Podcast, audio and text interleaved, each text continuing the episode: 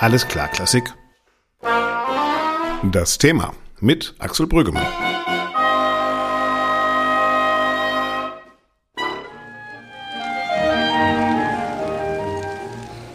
Now that's what you call a pretty tune, isn't it?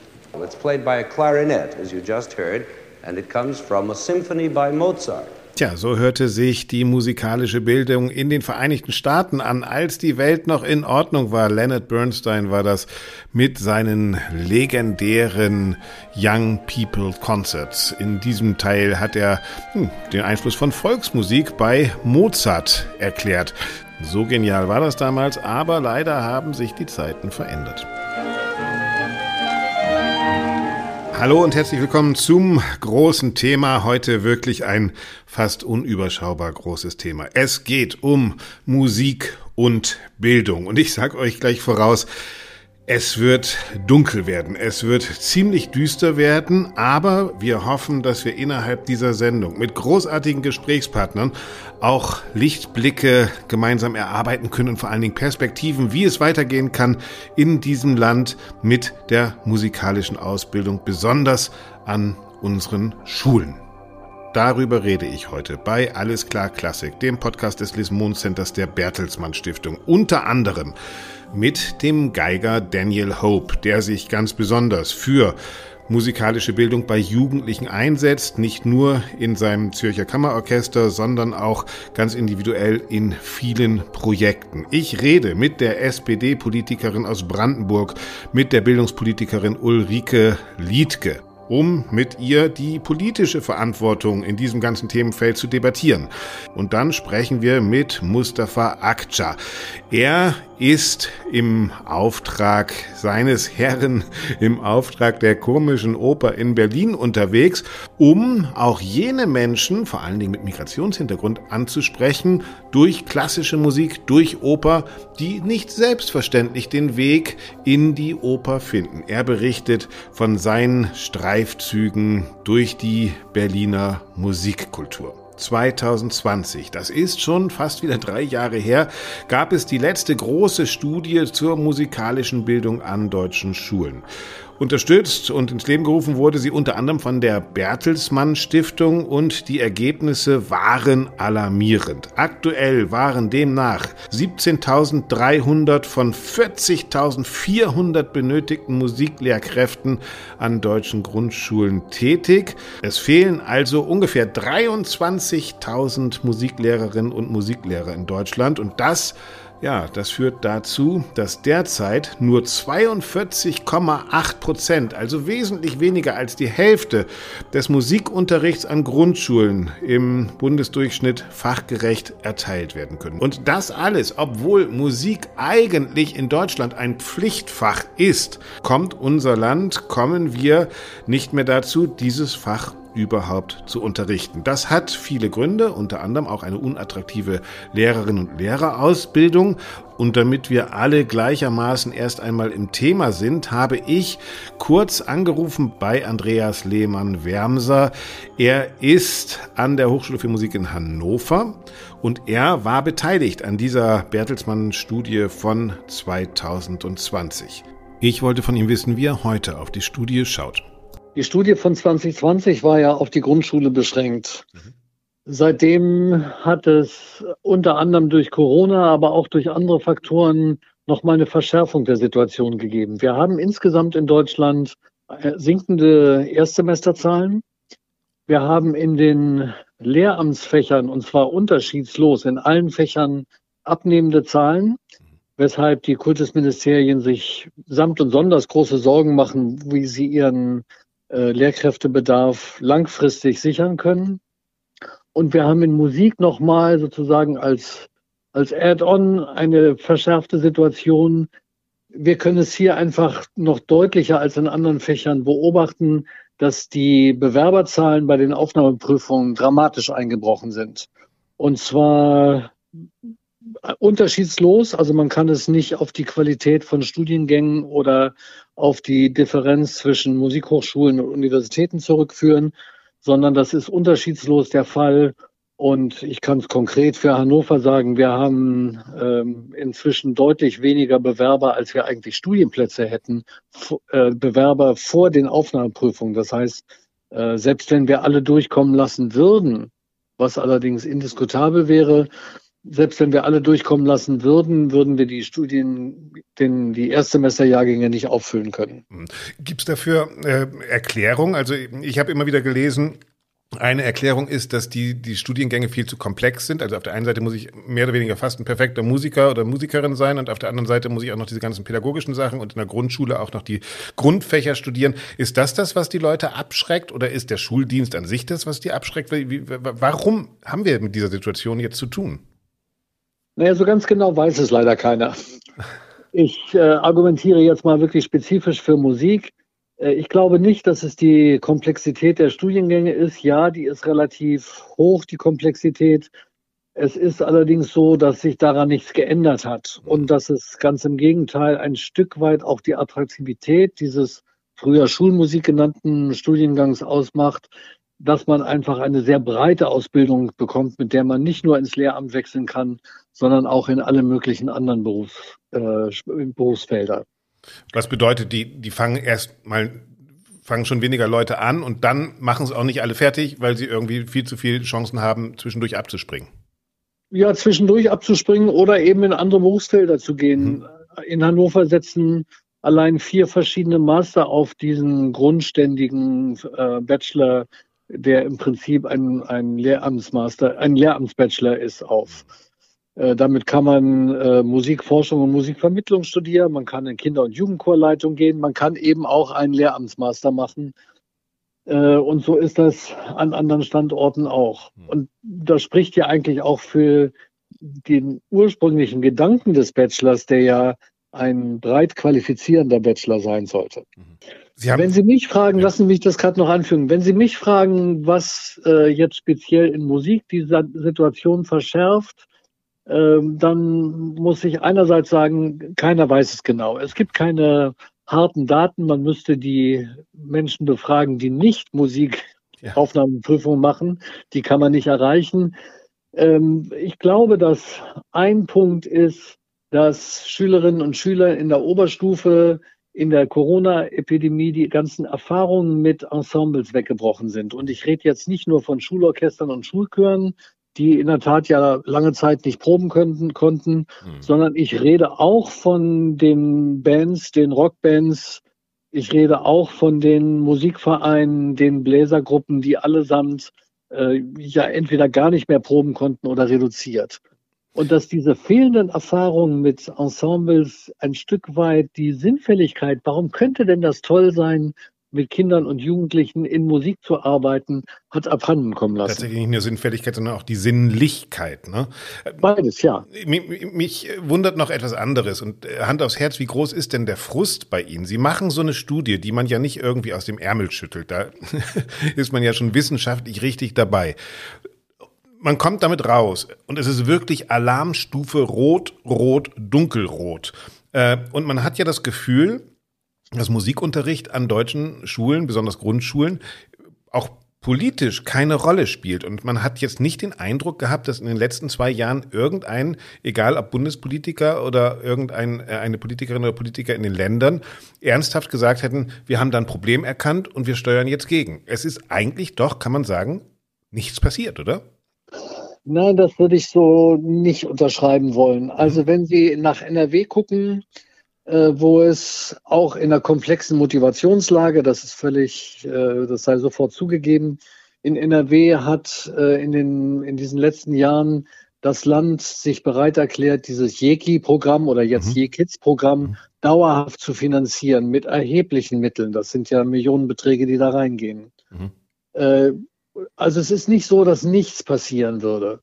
Aber es passiert natürlich zu wenig. Wir könnten immer einzelne Phänomene rauspicken, aber äh, die, es fehlt sicherlich die große Linie.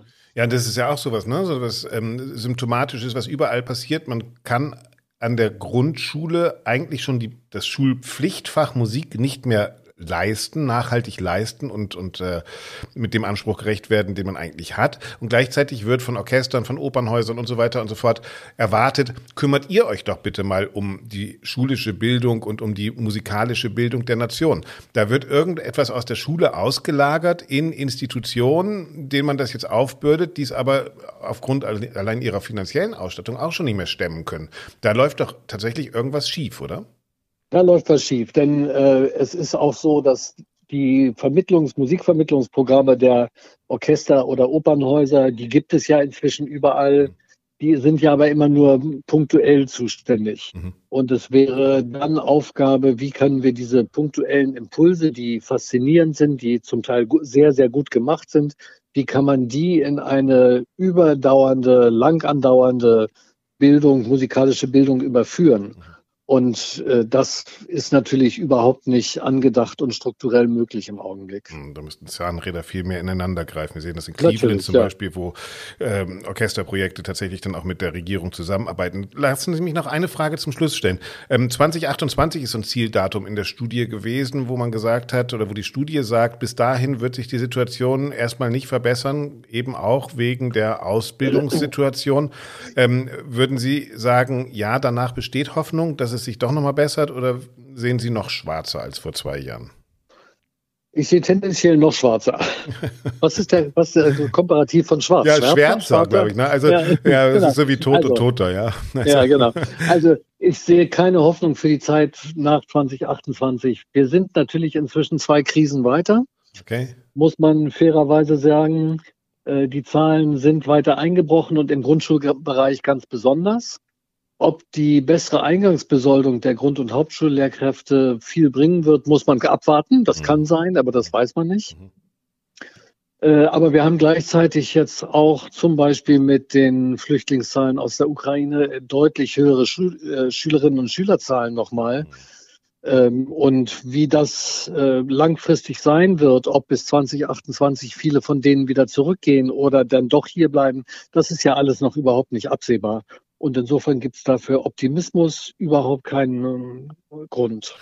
Na super, Herr Lehmann, wir haben so, das ist ja ein ich großartiger Start für unseren Podcast. Ja. ja. Aber umso sinnfälliger ist es auch dunkelrot, schwarz, schwärzer, ähm, dass wir drüber reden und vielleicht doch nochmal mahnen und äh, was entwickeln. Ja, ne? Ich würde gerne eine Sache noch Bitte. anfügen.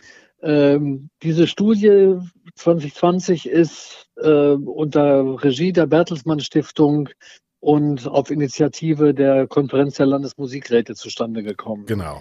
Die Fortführung dieser Studie hängt, und zwar sie hängt sie inzwischen seit drei Jahren. Es finden sich keine Finanziers dafür. Okay. Denn die Studie müsste eigentlich fortgeführt werden für die SEC 1, also die Sekundarstufe ja. 1, wo sich die Probleme nochmal ganz anders stellen. Insofern nämlich, als es da Erwartung, zu erwarten ist, dass es eine erhebliche Schieflage geht gibt zwischen den Gymnasien, die ganz gut ausgestattet sind mit Unterricht, in Grenzen auch den Gesamtschulen und den Haupt- und Realschulen andererseits, den Förderschulen. Äh, da wird es eine erhebliche Schieflage geben. So ist zu erwarten. Und die hat natürlich sozial erheblichen, erhebliche Auswirkungen, weil da eine soziale Selektion einsetzt. Da werden wir mit Sicherheit auch noch drüber reden, auch was Musikunterricht für ein soziales Gefüge bedeuten kann. Botschaft ist angekommen. Studie haben wir noch nicht. Wir reden jetzt trotzdem weiter über dieses doch relativ komplexe und, wie wir sehen, ziemlich dunkle Thema der deutschen Bildungspolitik. Erstmal vielen herzlichen Dank für die Impulse, Herr Lehmann-Wermser. Ja.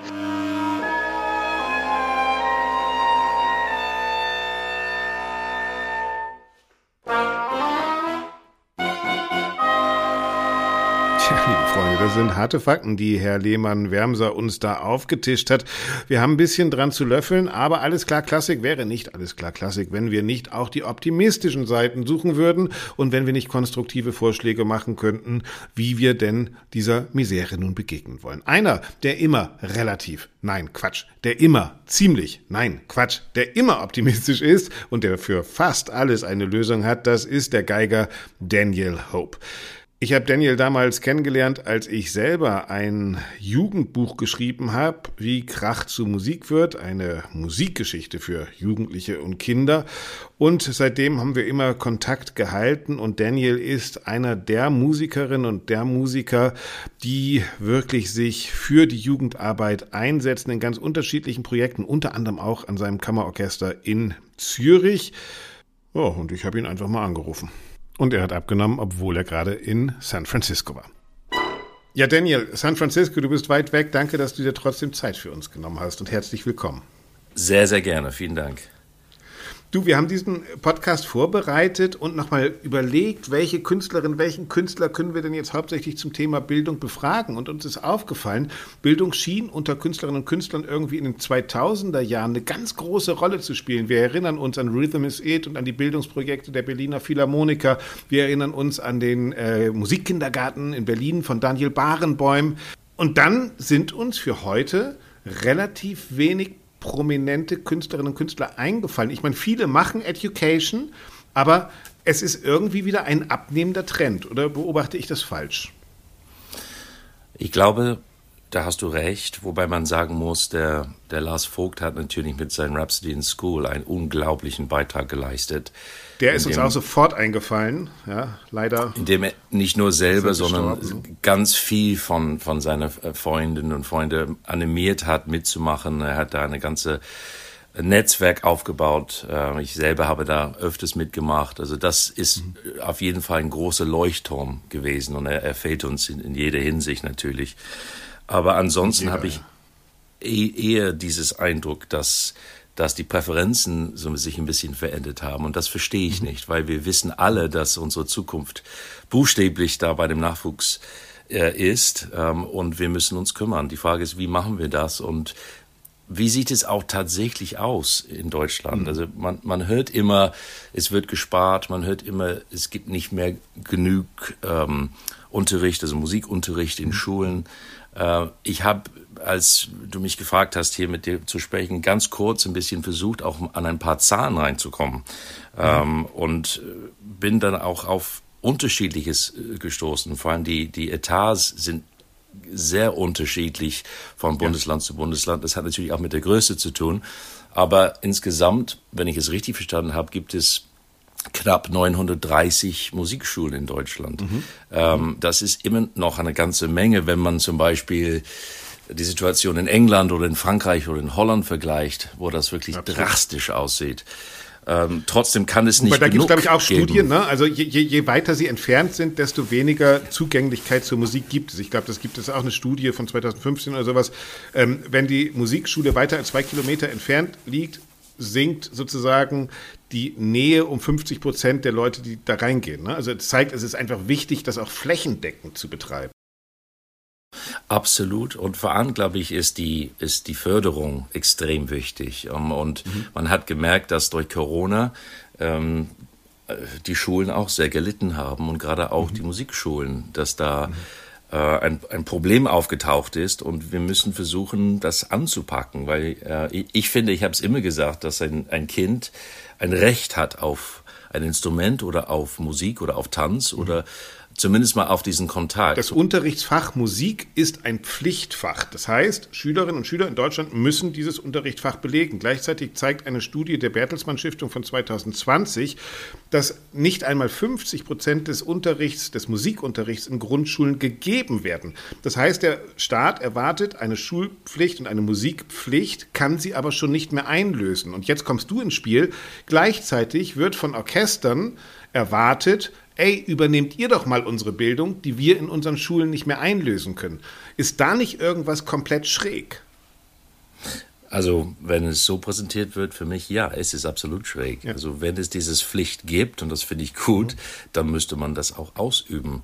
Auf der anderen Seite, wir als Künstler werden oft gefragt, könnt ihr nicht helfen, ähm, auf das oder dies hier aufmerksam zu machen? Ähm, wir, wir setzen uns auch sehr häufig ein, genauso wie Orchestern mhm. und Festivals das auch tun. Ich finde das auch super. Also ich, ich, ich würde es ungern sehen, wenn man alles sozusagen auf einen Karte setzt, weil ich glaube, nur zusammen haben wir die Chance, genug mhm. Energie zu mobilisieren, damit es auch passiert. Ich weiß das von Franz Welser Möss, der in Cleveland dieses große ähm, Jugendprogramm gestartet hat, dass innerhalb der nächsten 100 Jahre jedes Kind in Cleveland mit äh, Musik in Kontakt kommen soll. Und die arbeiten mit privaten Geldern, mit dem Orchester und mit dem Bildungsministerium zusammen. Das heißt, der sagt, es ist ganz wichtig, dass Musik, Musiker, Orchester mit den Bildungsinstitutionen zusammenarbeiten. Da scheint mir in Deutschland ähm, dann oft eigentlich noch nicht genug zu passieren. Ich bin ganz bei Franz Welser Möst. Ich finde, das ist eine ideale Vernetzung von allen möglichen Quellen. Es geht um diese Anfangsjahre, es geht um die Verständnis für, für Musik, es geht um die Möglichkeit, die Seele zu öffnen und auch um die motorische Fähigkeiten. Es geht um einen Zugang zu Musik zu finden, zu singen, zu sehen, dass Musik kreativ macht und Musik eine Welt eröffnet, die wahrscheinlich schnell genug geschlossen wird. Die Anfragen, die ich bekomme, sind nicht von der Politik, sondern das sind von Orchestern oder von Veranstaltern oder von diese fantastischen Vereine, sei es Live Music Now oder Rhapsody in School oder die anderen, jedes Kind ein Instrument, die dann gezielt auf ein Projekt arbeiten. Ich denke, das ist auf jeden Fall ein, guter Weg, solch, sowas zu, zu unterstützen, aber es ist sicherlich nicht ausreichend, um, um die Zukunft der Musikausbildung zu sichern in Deutschland. Also ich weiß, du hast in Zürich mit dem, äh, deinem Orchester, hast du das erste Mal, glaube ich, Krabbelkonzerte sogar gemacht, also schon äh, Musik für Babys. Du hast natürlich äh, die Toni-Figur aufgenommen mit, ich glaube, Beethovens sechster Sinfonie ist es das, ne? Oder die ja, Violinkonzert, ja. was, was, ja, sechste Sinfonie, ne? Genau. Sechste, ja. Äh, du bist immer wieder in diesen, wie du auch gesagt hast, äh, Organisationen tätig. Was ist denn deine Erfahrung? Was wären so deine praktischen Tipps? Wie sollte man äh, diese Musik musikalische Bildung anpacken? Also das Zürcher Kammerorchester, muss ich sagen, ist wirklich Vorreiter. Äh, schon seit äh, über ein Jahrzehnt machen wir hunderte Kinderkonzerte. Äh. Nuki-Konzerte, glaube ich, heißen sie auch, ne? Also Nuki-Konzerte so haben wir eingeführt. Das ist so das sogenannte ja. Schnuller-Konzerte. Ähm, ja. Das sind wirklich Konzerte für Babys, ähm, mhm. damit einen ganzen Saal quasi wird gefüllt von Eltern, die, äh, wir wissen, wie das ist, die können nicht rausgehen am Anfang oder die haben Schwierigkeiten rauszugehen. Und wir leiten sie ein, wir räumen alle Stühle raus aus unserem Saal in, in Zürich.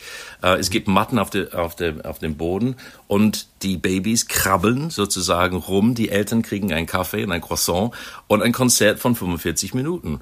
Und du, du merkst erstens die, die Freude und die Entspannung an den Eltern erstmal, dass die ein, ein Safe Haven gefunden haben, ein Ort, wo sie mhm. hingehen können, wo die Kinder sicher sind, wo sie rumkappen können und wo sie trotzdem 45 Minuten Kammermusik bekommen könnten. Mhm. Und für uns, für unsere Musikerinnen und Musiker, das war unglaublich zu sehen, einfach wie die Babys auf diese Musik reagieren. Ein Dvorak Klavierquintett zum Beispiel oder ein Werk von Alfred Schnittke. Manche natürlich sind, äh, sitzen da gebannt, manche schreien, manche tanzen. Mhm. Ähm, es ist für uns auch eine komplette Umstellung. Am Ende ist aber eine solche positive Energie in diesem Saal. Und aus diesem Grund sind diese Konzerte gemeinsam mit unseren Jugendkonzerten und Kinderkonzerte immer sofort ausverkauft. Also da ist ein, ein riesiger äh, Andrang eigentlich für diese Konzerte. Mhm. Auch interessant, ne? dass die Eltern checken ja schon, wie wichtig das ist. Ne? Also es ist ja in jeder Stadt so, dass Kinder- und Jugendkonzerte sind immer voll, weil Eltern da irgendwie weiter zu sein scheinen als die deutsche Bildungspolitik. Wir werden gleich im Podcast noch weitersprechen, auch mit Politikerinnen und Politikern, äh, Daniel. Ähm, es gibt innerhalb der Klassik momentan diese große Debatte, quo vadis klassische Musik? Finden wir überhaupt noch ein Publikum? Äh, wie entwickeln wir uns in der Zukunft?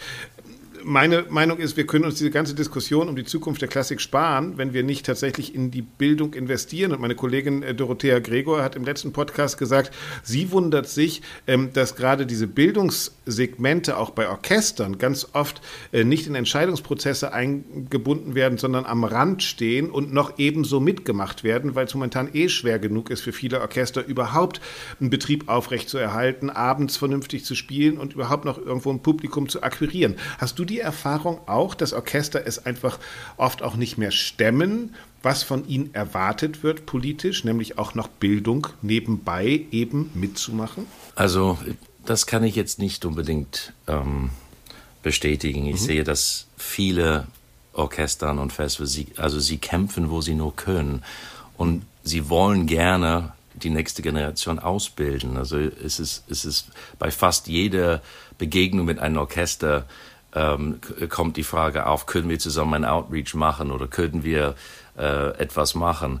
Ob die es dann schaffen letztendlich, das hängt natürlich von vom aktuellen äh, Situation an und alle haben zu kämpfen. Das ist völlig klar und ähm, das ab und zu Sachen auf der Strecke bleiben, glaube ich, ist selbstverständlich, gerade in dieser Zeit nach der Pandemie.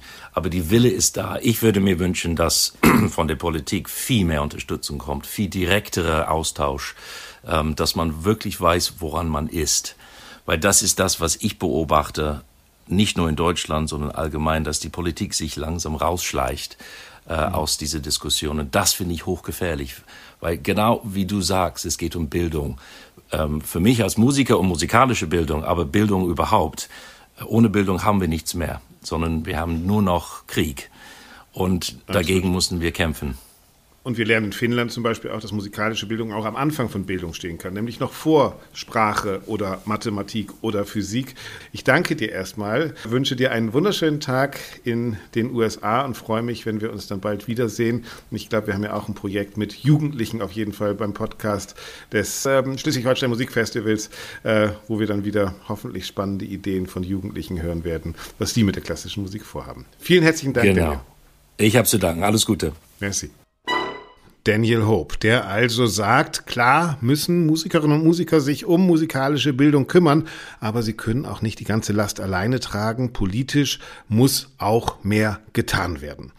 Ja, und deshalb wollen wir jetzt mit einer Politikerin reden, und zwar mit Ulrike Liedke. Sie ist SPD-Politikerin, sie ist Präsidentin des Landtags in Brandenburg und sie ist seit Jahren schon eine versierte und erfahrene Kulturpolitikerin mit Schwerpunkt von Musikpädagogik. Ulrike Liedke ist Tochter eines Dirigenten und einer Musikwissenschaftlerin und sie kämpft nicht nur in Brandenburg für ein Bewusstsein dafür, wie wichtig Musik Musikunterricht ist. Und jetzt erreiche ich die Präsidentin im Landtag in Brandenburg. Hallo, Frau Liedke. Hallo, ich grüße Sie.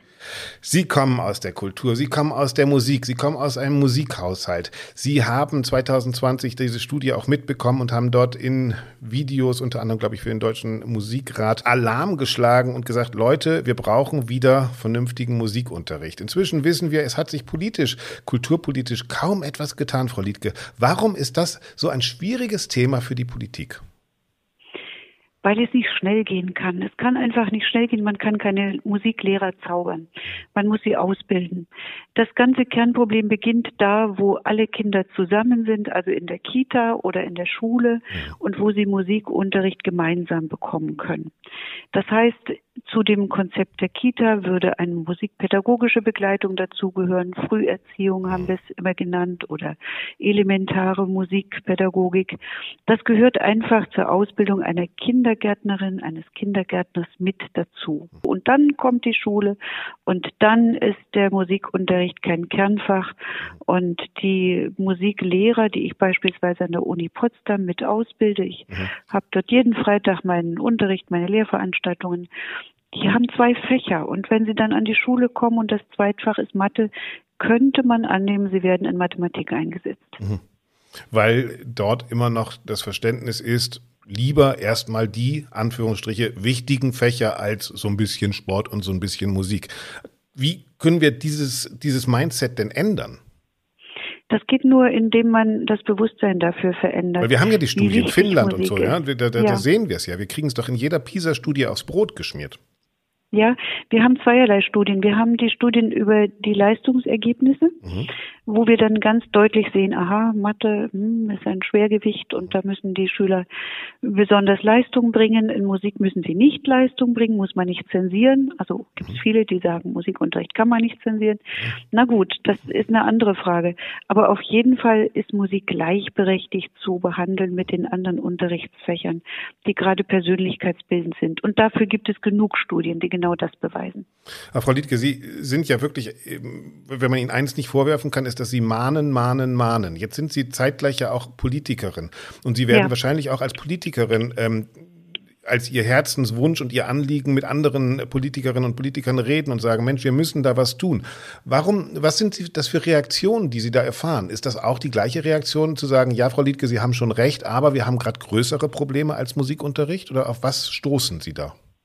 Auf dieses Argument stoße ich, zumal nach Corona, das mhm. verstehe ich auch weil unsere Studie, die wir als Deutsche Musik im Rat gemacht haben, mit der Konferenz der Landesmusikräte zusammen, die nun ausgewiesen hat, 23.000 Musiklehrer fehlen in Gesamtdeutschland. Ich würde sagen, inzwischen sind es 25.000 oder noch alleine, mehr, ne? ja, ja, in der Grundschule, ja. Also diese Zahlen liegen ja auf dem Tisch. Und in der Corona-Zeit war Musik nicht das Kernfach, was unterrichtet wurde. Man hat mit Mühe und Not versucht, durch den Lehrplan durchzukommen. Und die Lehrer, die ich kenne, sagen, wir haben die Ziele noch nicht nicht erreicht. Wir haben doch wirklich viel Verluste auch durch Corona gehabt. Und gerade die Grundschüler haben noch Probleme in Mathematik und Schreiben. Und dann sage ich natürlich, ja, aber persönlichkeitsbildend und dafür, dass sie an dem Tag mehr schaffen, wäre Musikunterricht zwischendurch sehr sinnvoll. Das ist die eine Sache, dass man immer nur überzeugen kann. Und von einem Menschen zum anderen, anders geht's nicht. Die andere Sache ist, dass man in der Ausbildung wirklich, also in der Ausbildung der Musiklehrer jetzt auch doppelt so viele ausbildet, zum Beispiel an der Uni Potsdam wie vorher. Also man hat die Sie bilden doppelt so viel aus. Das ist interessant, erhöht. weil wir haben auf Hannover gerade gehört, dass die, die, die Plätze gar nicht besetzt werden. Das heißt, es das stellen sich gar nicht so viele ja. Leute und Schüler, äh, Studentinnen und Studentinnen bewerben sich, wie man sie gerne ja. aufnehmen würde. Man würde viel ja, mehr gerne ja, genau ausbilden. So. Ja. Also die Kapazität, die die Politik jetzt zur Verfügung stellt, Sie mhm. haben ja nach der Politik erstmal ja. gefragt, die ist sozusagen gegeben. Man kann doppelt so viel ausbilden. Mhm. Und jetzt müssen sich die Studierenden aber bewerben, die die studieren wollen. Und das ist nicht ganz einfach. Da verlangt man sehr viel. Nun bin ich Mutter eines ehemaligen Thomaners und sage, der hat mit zehn Jahren schon vom Blatt lesen müssen und der musste Intervalle rauf und runter singen und der hat also sehr viel musikalische Kompetenz schon gehabt im Alter von zehn Jahren, um überhaupt in diesen Chor zu kommen. Und das sind eigentlich auch die Standards, die man jetzt von jemandem verlangt, der Musik studieren möchte. Mhm.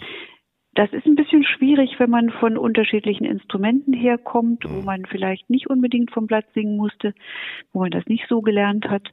Also vielleicht sind unsere Hürden da manchmal die falschen.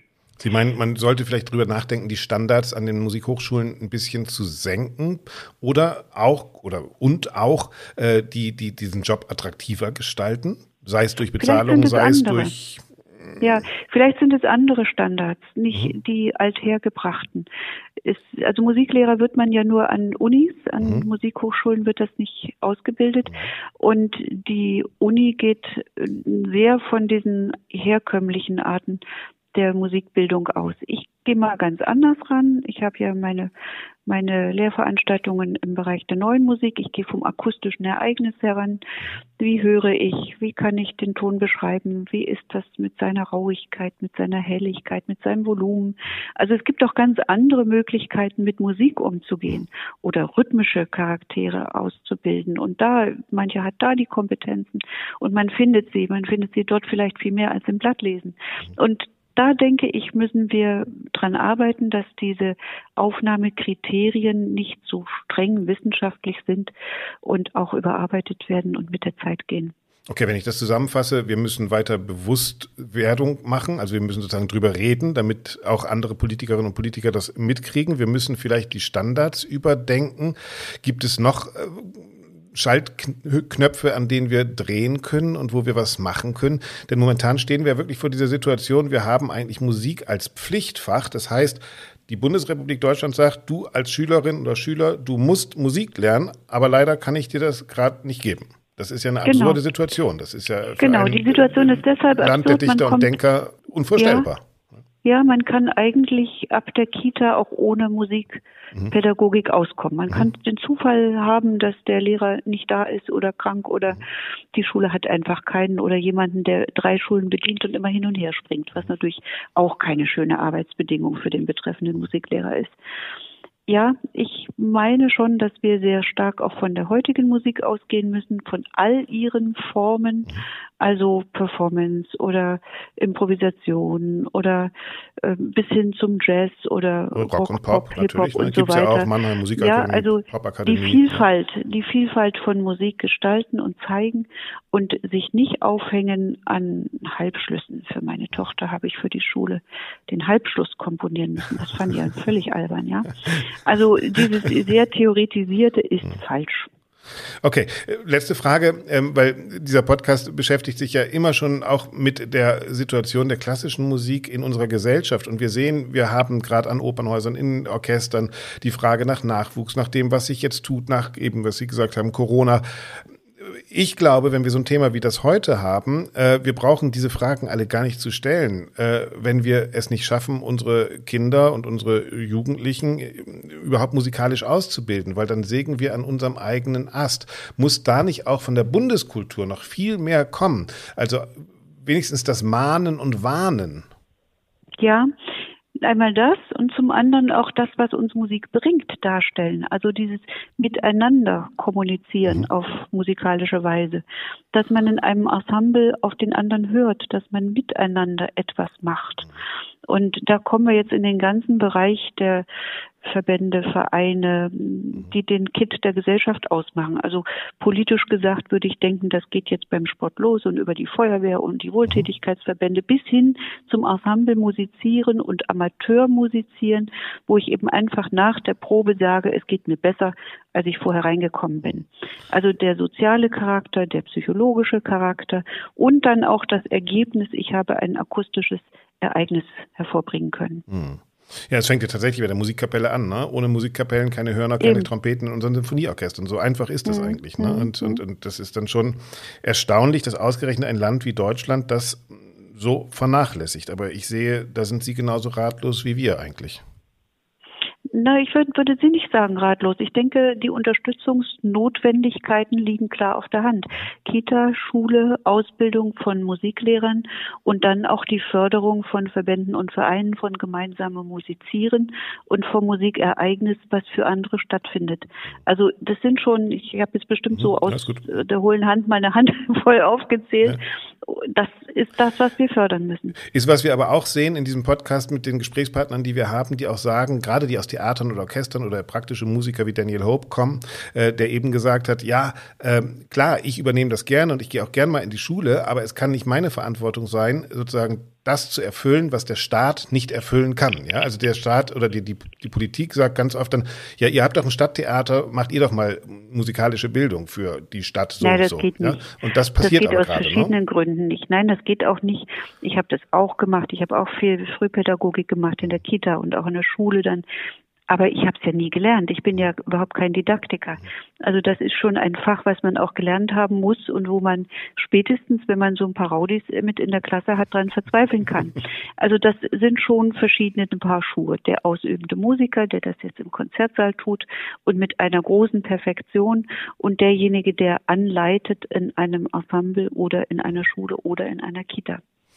Frau Liedke, Vielen herzlichen Dank für das Gespräch. Wir sehen, es gibt irgendwo noch Optimismus. Es gibt sie noch, die Menschen, die dafür kämpfen und vor allem die ein Bewusstsein schaffen. Wir versuchen das auf dieser Seite. Sie versuchen es bei Ihnen in der Politik. Und wir hoffen, dass sich ja in den nächsten Jahren alles irgendwie ein bisschen aufhält. Vielen herzlichen Dank für das Gespräch. Dankeschön. Danke. Die SPD-Politikerin Ulrike Liedke war das Präsidentin des Landtags in Brandenburg. Ich weiß nicht, was ihr denkt. Ich finde es schon ein bisschen deprimierend zu hören. Da ist jemand, die kämpft, aber es scheint da draußen wahnsinnig viele verschlossene Ohren zu geben. Und so bleibt es dann tatsächlich wieder Kulturinstitutionen selbst überlassen, doch für Nachwuchs zu sorgen und für die musikalische Bildung in unserem Land. Ganz vorne dabei ist die komische Oper, die ein großes Jugendprogramm hat, aber auch ein großes Programm für Diversität und Zugänglichkeit von klassischer klassischer Musik und Oper. Das wiederum wird geleitet von Mustafa Akça. Er ist gelernter Handwerker, und er, zufällig und durch große Neugier zur Oper gekommen, hat sich eingefuchst und konzipiert jetzt für die komische Oper den Operndolmus und die Salem Opera, fährt mit dem Bus in die Randgebiete von Berlin, um dort die Menschen für die Oper zu begeistern. Ja, und welche Erfahrungen er da sammelt, das will ich von ihm wissen. Hallo, Herr Akter. Hallo, guten Tag. Herr Akschei, Sie bringen die Oper zu den Menschen. Warum finden denn die Menschen da draußen die Oper nicht? Woran das liegt, kann ich jetzt nur mutmaßen.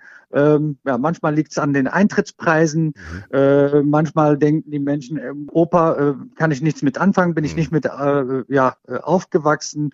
Das ist die ähm, Welt der anderen sind, sozusagen. Das genau, da gehöre ich mhm. nicht zu. Und wenn Sie an Oper denken, denken Sie an, äh, ja, ja, an Aufmachung, an eine bestimmte Aufmachung, an eine bestimmte Glitterkleider und, und, und Klunker. Klunker, Glamour, sie denken an andere Instrumente als die, die ihnen jetzt äh, vielleicht äh, ähm, irgendwie äh, geläufig sind. Mhm. Und all diese, das sind verschiedene Dinge, äh, wo, wo dann der Mensch denkt, so, oh, das ist nichts für mich. Auch da sind wir, das ist auch ein Prozess für uns. Da, mhm. Das müssen wir auch, das mussten wir uns erstmal erarbeiten, äh, woran das äh, liegen könnte. Kann man, kann man aus Ihrer Erfahrung sagen, welche Menschen sich angezogen fühlen und welche nicht erreicht werden? Ja, Stadtrandgebiete sind immer ein mhm guter, äh, guter äh, Zielort. Und dann muss man auch sagen, ähm, die Menschen, die, die uns besuchen, das sind nun mal Menschen aus äh, gut bürgerlichen Haushalten, äh, die aus äh, Klavierhaushalten kommen, mhm. die die Unterstützung auch als Kinder erfahren haben, auch von der Schule, und äh, auch mit, mit, mit den Themen von Musik und Theater groß geworden sind, die finden eher den Weg zu uns. Und wir schauen, ja, wo, wo gibt's diese, wo, wo sind andere, wo, wo ist die Stadtgesellschaft so, dass wir sagen mhm. können, da, da passt es einfach. Wir gehen jetzt nicht nach äh, Migration und nach äh, Herkünften. Das spielt natürlich auch eine Rolle. Mhm.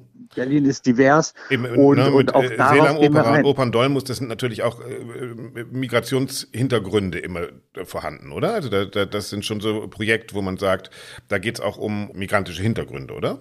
Selbstverständlich, selbstverständlich, dass das, das müssen wir auch in einer Stadt wie Berlin, dass wir darauf eingehen, dass wir sehen, okay, äh, hier gibt's arabischstämmige Menschen und die gibt's nicht erst seit 2015, die gibt's ja. viele Jahrzehnte vorher. Äh, die haben wir jetzt nicht entdeckt und äh, die türkeistämmigen sind über 60 Jahre hier. Wenn ich das immer höre, diese Willkommen heißen, äh, als ob die Leute gerade am Bahnhof ankommen, so ist es nicht. Oh wir Gott, da sind ja einfach. Türken. Mensch, was machen wir mit denen? Genau so. Ja, so, so sieht's aus. Genau. Also wir, das ist so. Das ist ja interessant, ne? Also auch wenn wir gerade so in diese ähm, Kulturwelt gucken, dass Länder, wie wir hatten das in Venezuela Venezuela mit diesem Orchester, wir hatten, sehen das in China mit den ganzen klavierspielenden Kindern, dass tatsächlich in anderen Regionen der Welt klassische Musik tatsächlich wieder sowas wie Existenzielles beherbergt. Ne? Also dass das sozusagen aufgenommen wird, ganz anders als in unserem Land der Dichter und Denker, das wir ja eigentlich sind, wo wir eigentlich so eine Behebigkeit mit der klassischen Musik inzwischen verbinden. Mein Empfinden ist, dass sie es als ganz normal äh, empfinden. Mhm. Also existenziell ist es jetzt nicht so, wie, wie ich das äh, so mhm. mitkriege und spüre. Sie wissen auch, dass äh, klassische Musik, Musiktheater nicht satt macht. Das macht es nicht. es ist was Schönes, äh, das zu erleben. Und wenn wir das dann auch äh, mit anderen äh, musikalischen Kulturen verbinden, also so ein Hybrid schaffen, ja, dass wir zum Beispiel anatolischen Rock äh, äh, in, in klassische Instrumente oder in klassischen Gesang gießen und es dann präsentieren, dann ist das, äh, ja, also es entsteht immer was Neues, wenn wir mhm. rausfahren, zum Beispiel mit unserem Bus. Mhm. Und äh, was Sie sagen, es ist dann ja auch was Dialogisches. Das heißt, Ihr Bus bringt was raus, aber er bringt auch wieder was mit zurück. Was, was ist das, was Sie zurückbringen, was Sie dann in Gesprächen innerhalb der komischen Oper zum Beispiel ähm, wieder diskutieren? Wir fahren ja wirklich mit Orchestermusikerinnen mhm. raus, die in unserem Orchestergraben sind oder äh, mit Künstlerinnen, die auf der großen Bühne äh, stehen. Äh, das erste, was wir zurückbringen, ist mir äh, erstmal so dieses, die Menschen, die im Orchester sind, äh, davon erzählen, was mhm. sie draußen äh, erlebt haben. Ey, unsere Kunst das, lebt, ja. Unsere Kunst lebt und ja. die, die Leute haben Interesse und das ist natürlich was ganz anderes, als wenn dann äh, zehn Meter äh, äh, großer äh, Orchestergraben mhm. zwischen Publikum und den Musikern ist. Das heißt, da die, wir infizieren schon mal ein bisschen die Oper mhm. äh, mit dem, was was draußen los ist und ähm, anfänglich hatten wir also als Beispiel überschaubare Anzahl an Musikerinnen, die rausgefahren sind mit uns. Und jetzt ist es, äh, ja, jetzt ist es ja eigentlich mit. das ganze Orchester und auch die ganzen äh, Sängerinnen, die äh, mitfahren. Das sind immer jedes Mal andere. Äh, das wurde auf Deutsch und auf Türkisch gesungen auf der Bühne. Mhm. Es, neben den westlichen Musikinstrumenten kam auch zum Beispiel die Langhalslaute äh, äh, zum Einsatz. All diese Dinge werden dann halt immer selbstverständlicher. Scheint ja auch etwas zu sein, was, was wir so langsam lernen. Ne? Also Tricksterorchester zum Beispiel oder eben jetzt auch Ihre Arbeit, dass, dass in einer Gesellschaft mit unterschiedlichen Einflüssen einfach auch Kultur dazu da sein kann, Einflüsse zu mischen und zu gucken, was passiert eigentlich, wenn wirklich Kulturen aufeinanderstoßen, oder? Ja, selbstverständlich. Also äh, was da passiert, was wir immer erleben, ist äh, ja, das ist immer was, es ist natürlich jedes Mal wie eine Wundertüte für uns, wenn wir rausfahren und schauen, äh, kommt das jetzt äh, Hybride an, das Gemischte? Ja. Meistens kommt es an. Mhm. Und äh, wie gesagt, es entstehen dann noch mehr. Also ge gestern Abend sind wir rausgefahren, waren wir in einer Begegnungsstätte im Bezirk Neu Neukölln äh, in der Gropjestadt, äh, um genau zu sein. Und da hat eine Frau gesagt, ist schön, ähm, wir hätten gerne auch, hätten sie auch was Arabisches auch für uns. Mhm. Ja, mhm. äh, das haben wir gerade im Dolmisch aktuell nicht drin, aber ja. das haben wir natürlich als Anregung mitgenommen. Aber jetzt nochmal ketzerisch gefragt: Warum muss denn eigentlich eine komische Oper, die ja eigentlich dafür da ist, abends Oper zu spielen, sich um diesen Kram noch kümmern. Ist das nicht auch eine Aufgabe, eine politische Aufgabe in jeder verdammten Schule in Deutschland, wo natürlich jemand die Arbeit machen müsste, ein Musiklehrerin oder ein Musiklehrer zum Beispiel, äh, die sie machen? Versagt da nicht auch ein bisschen unsere, unsere Bildungspolitik, dass sie den ganzen Kram jetzt machen müssen? Also den Kram, ich weiß nicht, ob wir den machen müssen. Wir wollen diesen Kram machen. Es, es ist wichtig für uns. Das ist äh, die Philosophie der Opera Comique, der komischen Oper. Ja. Äh, nicht, nicht aufs Publikum zu warten, sondern rauszufahren. Ähm, ja, was die Bildungspolitik betrifft, ähm, auch die muss aus dem Knick kommen und muss mhm. sehen, muss sich, muss den Tatsachen ins Auge schauen, dass die Gesellschaft äh, diverser, vielfältiger geworden ist und muss darauf reagieren. Mit, mit Lehrern und mit Lehrern, die auch ein äh, auch verschiedene Hintergründe haben, äh, verschiedene Backgrounds mitbringen.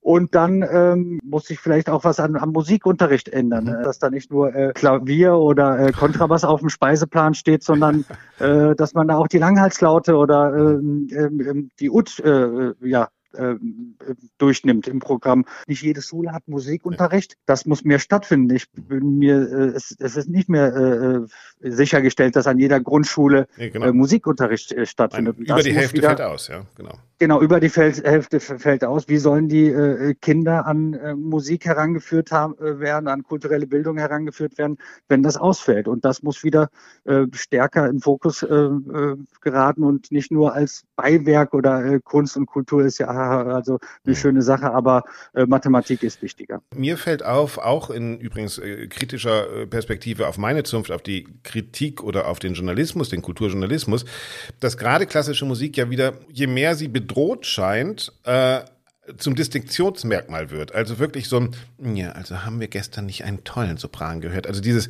dieses äh, bildungsbürgerliche Selbstvergewisserung, das heißt eigentlich so eine Ausschlussgesellschaft passiert, das äh, sehe ich im, im, im Diskurs. Ja, also dass es da so eine, so eine Opernfreak oder Klassik-Freak-Gesellschaft geht, die auch ähm, wirklich die Musik als Distinktionsmerkmal ihrer eigenen humanistischen Größe versteht. Nehmen Sie das auch wahr, dass sich das verstärkt oder sagen Sie, nö, die haben wir schon längst überrollt mit unserem Bus? Nein, wir haben noch äh, äh lange äh, niemand mit unserem Bus überrollt. ähm, äh, ja, also da, da, da bin ich jetzt nicht so nicht mhm. so firm und kriegen Sie auch nicht so ähm, mit, ja? Das ist ja gut. Das, krieg ich. Da, das kriege ich nur nicht, äh, nicht nicht so sehr mit. Ich würde mir wünschen vom Kulturjournalismus, dass sie äh, viel mehr reinschauen, viel mehr in mhm. die Opernhäuser, in die Tanker gehen, in die Kulturtanker, in die großen Theaterhäuser und viel mehr den Finger in die Wunde legen und, äh, wie Sie schon gesagt haben, nicht sagen, ach, haben wir da nicht wieder äh, was Tolles gehört, sondern äh, viel kritischer sind. Da muss viel mehr, also kritisch hinterfragt werden. Und das, das ist das, was ich mir wünschen würde. Aber wie gesagt, ich bin jetzt, also das verfolge ich nicht so sehr. Ist klar. Aber Sie können sagen, eigentlich, wenn man mal rausgeht und mal zu den Menschen geht und eben, was Sie sagen, den schönen Gedanken der Opera Comique, der komischen Oper, die in die Welt geht, ähm, dann sieht man plötzlich, wie viele Menschen erreichbar sind für diese Kunst und äh, das kann man vielen Opernhäusern nur empfehlen, einfach mal vor den Vorhang zu treten und zu gucken, wie die Welt da draußen so ist, oder? Unbedingt. Es bringt für alle was. Für die Mitarbeitenden bringt es was, nicht nur für die Künstlerinnen, äh, künstlerischen Mitarbeiterinnen, sondern es bringt was für die äh, Dramaturgie, für die Intendanz. Es bereichert einfach zu sehen, was los ist. Aber wichtig ist auch, dass man, äh, wie gesagt, also äh, dass man die Leute auch dann im Umkehrschluss vielleicht äh, einlädt äh, zu sich in die Oper, so dass dann Austausch äh, äh findet, äh, findet. Und äh, wie gesagt, es geht nur mit Neugierde und Respekt und das auch, soll auch nicht eine Phrase sein, sondern aber auch die, die, die Geschichten, die Narrative, die in der, in der Stadt-Land-Gesellschaft sind, dass man die wirklich ins, ja, dass man die ins Haus bringt und vielleicht auch die auch auf die große Bühne. Das wäre so ein, ja, ein Herzenswunsch von uns und nur so kann das passieren, dass man Schwellen abbaut und dass, dass, dass man sich für einander, einander interessiert. Also mehr Oper im echten Leben, mehr echtes Leben in der Oper und da muss man einfach mal hingehen und gucken. Vielen herzlichen Dank, dass Sie uns einen kleinen Einblick gegeben haben in Ihre Arbeit. Dankeschön. Ich habe zu danken. Danke. Mustafa Akça war das von der komischen Oper in Berlin. Ja, vier Gesprächspartner hatten wir in dieser Ausgabe von Alles klar Klassik. Bildungspolitik aus ganz vielen Perspektiven, die Anpacker, die Organisierer, die Macher und die Rechercheure. Ja, und die Erkenntnis ist nach wie vor, finde ich, ein wenig deprimierend. Wir wissen um die großen Probleme, wir wissen um die strategischen Probleme, wir haben gelernt, es ist eine Frage des unterrichtenden Nachwuchses. Es gibt einfach nicht genügend Bewerberinnen und Bewerber für den Musikunterricht. Dort muss nachgestellt werden, dort muss geschraubt werden, wenn wir den Anspruch als Land der Dichter und Denker, vor allen Dingen der Erben von Bach, Brahms und Beethoven aufrechterhalten wollen. Und auch das möchte ich noch sagen. Wir brauchen uns, glaube ich, keine großen Gedanken über Publikumsschwund und die Nähe von Orchestern zu ihrem Publikum zu machen in Zukunft, wenn wir nicht dieses dringliche Problem der musikalischen Bildung endlich lösen. Nächste Woche werde ich all das, und darauf freue ich mich, mit Dorothea Gregor natürlich nachbesprechen in unserem kleinen Update. Bis dahin könnt ihr auch gern eure Eindrücke, eure Erfahrungen schicken. Am allerliebsten per MP3, dann können wir sie vorspielen an redaktion@allesklarklassik.de. Redaktion@allesklarklassik.de. Seit etwas über einem Jahr gibt es uns inzwischen schon. Ich hoffe, ihr habt uns abonniert. Könnt ihr noch machen, egal bei welchem Anbieter. Einfach auf den Abo-Knopf drücken und ihr kriegt sowohl das Thema und die Woche drauf das Update mit Doro immer im Wechsel. Und wenn euch die Sendung gefallen hat, dann könnt ihr sie natürlich teilen und ihr könnt uns auch gerne eine Bewertung da lassen. Das freut uns und wir freuen uns auf euch und wir freuen uns auf die nächsten Themen. Nächsten Freitag geht's weiter mit Doro Gregor und unserem Update. Ich sag, haltet die Ohren steif. Bis nächste Woche.